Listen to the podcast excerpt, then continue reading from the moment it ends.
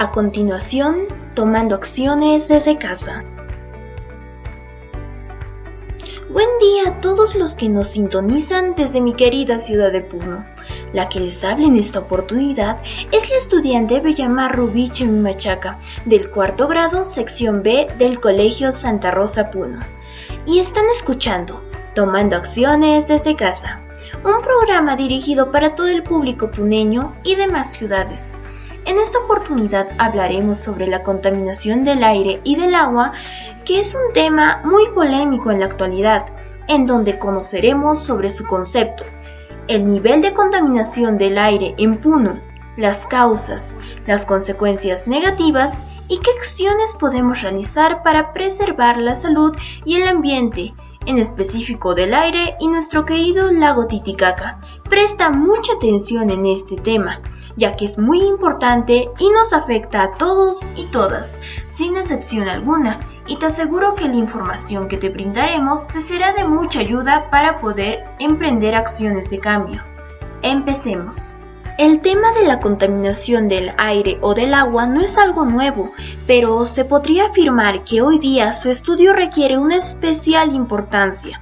¿Por qué? Simplemente porque ahora más que nunca el hombre está contaminando. Varios estudios realizados por expertos han demostrado que la contaminación del aire, de suelos, de lagos y del mar en los últimos 100 años ha sido mayor que lo producido en varios siglos de la historia. En nuestro país hay una forma de medir el aire y así saber su condición.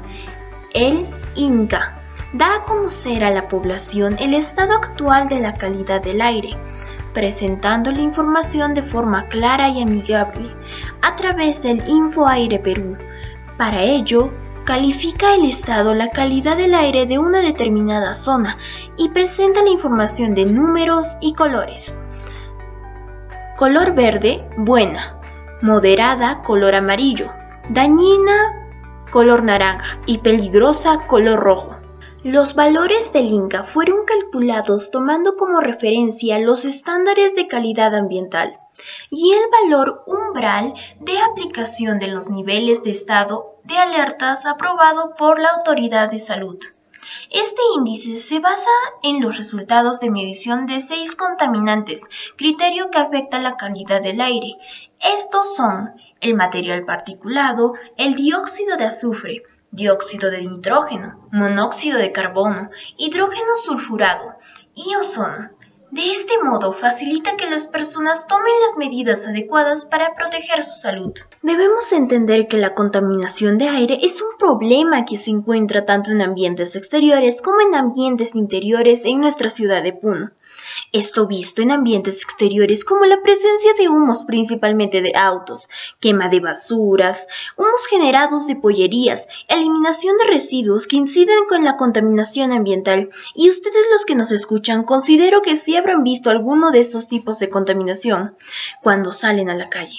Esto a su vez en ambientes interiores de los hogares, que se producen generalmente por la calefacción, la cocina doméstica, el abuso de cigarrillo en ambientes sin ventilación y la distribución y uso de productos y combustibles domésticos que se presentan en emisión atmosférica, como la leña, el carbón y el gas y esto a su vez ha provocado como consecuencia muerte a causa de enfermedades en un total de 3.8 millones de personas en el año 2016, aproximadamente un 18% en accidentes cerebrovasculares, 27% en cardiopatías isquémicas, 20% en enfermedades pulmonares, 8% en cáncer al pulmón y un 27% en neumonía.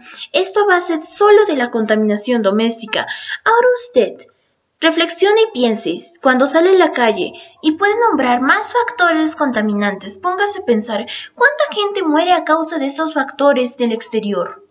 Lamentablemente estamos viviendo en una situación muy difícil, ya que si a la contaminación del aire le juntamos la contaminación del agua, lo primero que se viene a la cabeza es el lago Titicaca. Sabemos que es mucho más que una atracción turística, el lago más alto del mundo que comparten Perú y Bolivia es indispensable para la vida de especies de flora y fauna únicas en el mundo, así como para 3 millones de personas. Sin embargo, desde las últimas décadas, este ecosistema sufre los impactos de cambio climático junto a una grave contaminación de aguas que lo vuelven cada vez más frágil. El lago Titicaca es considerado uno de los 10 lagos más importantes del planeta. Está expuesto a los desechos de las comunidades y de la actividad minera. También el consumismo que hay y la demanda de productos, en su mayoría productos comestibles que son pedidos en bolsas de plástico. Esto acelera los fenómenos como la eutrofización que altera la vida de la flora y fauna y pone en riesgo la salud de comunidades del lago. Nosotros que tenemos el lago cerca, hay diferentes actuares que podemos notar, tanto de personas responsables como de indiferentes, lo cual como puneños debe preocuparnos, no solo ya que estamos en una situación de riesgo en nuestro lago, y, sino porque ya se vieron las primeras consecuencias, la cual es la aparición de la lenteja y que se está extendiendo, haciendo que esa parte ya no pueda recibir oxígeno y que la vida ahí sea imposible sino que también porque es nuestra cultura y nuestro orgullo como región.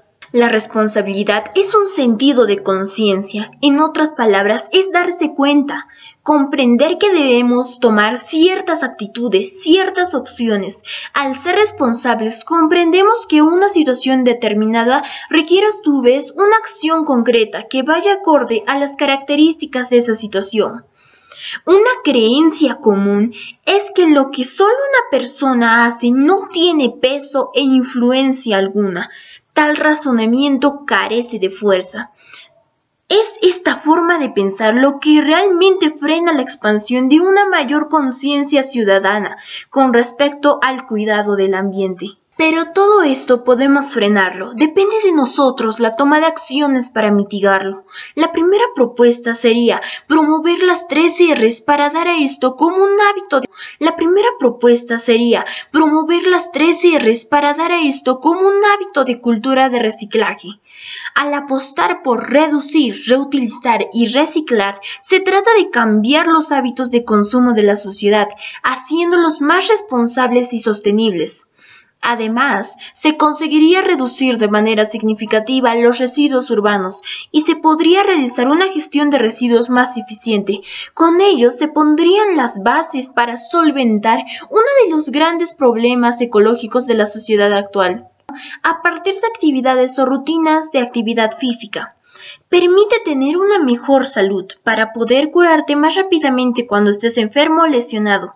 Ayuda a que cambiemos nuestra vida por una mejor, reduciendo la soledad y el aislamiento típicos de personas con adicciones, haciéndonos sentir socialmente mucho más activos. Se reduce el deseo del consumo, el insomnio, la ira, la pérdida de memoria a corto plazo, la inquietud, la tensión física y los pensamientos que rápidamente cruzan la mente de personas en recuperación temprana. La tercera, evitar comprar artículos desechables y plásticos que no son biodegradables. Cada año se utilizan alrededor de un billón de bolsas de plástico en tiendas y solo alrededor del 5% se recicla. La gran mayoría terminan en vertederos, en lagos y océanos y son una de las fuentes más contaminantes del planeta. Si solo estás comprando algunas pocas cosas en la tienda, pide que no te den una bolsa. Además, compra una bolsa de tela fuerte y duradera en la que puedas guardar tus compras. Cuarto, no al uso de la pirotecnia. Los espectáculos pirotécnicos generan tres tipos de contaminantes. El perclorato, un agente oxidante que se utiliza para lanzar el cohete. Los metales pesados, que van en la bomba explosiva y producen la coloración del estallido. Y los aerosoles sólidos, que se originan después de la explosión. Quinto, Llevar a revisión de manera anual el coche para comprobar que el vehículo no contamina más de lo permitido. Un coche en un buen estado siempre contaminará menos. Por descontado, todo desplazamiento que se pueda realizar en bicicleta o andando es menos contaminante que cualquier coche. Con todo esto mencionado, estoy segura de que usted, que me está escuchando desde casa, espero que pueda tomar en cuenta estas pequeñas opciones que estamos dando, con un gran significado, porque en realidad considero que esto apoya mucho a nuestra ciudad y también a nuestra región. Finalmente, te invito a poner en práctica lo aprendido, a compartir el podcast con tus familiares o amigos más cercanos, que consideres que esta información les sería útil. Además, que aportará al cambio. Y tú debes ser el líder de este cambio. Te invitamos a pasar por nuestra página de Facebook tomando acciones desde casa, donde se harán preguntas que serán respondidas en el programa, además de que podrá mandarnos sus noticias y se informarán de temas futuros para dar a conocer en este pequeño programa. Gracias por permitirme llegar a ti y nos encontraremos en esta misma sección, la misma hora y en el mismo lugar, porque aquí por más futuras generaciones, luchemos juntos. Tengan un buen día y que Dios los ampare.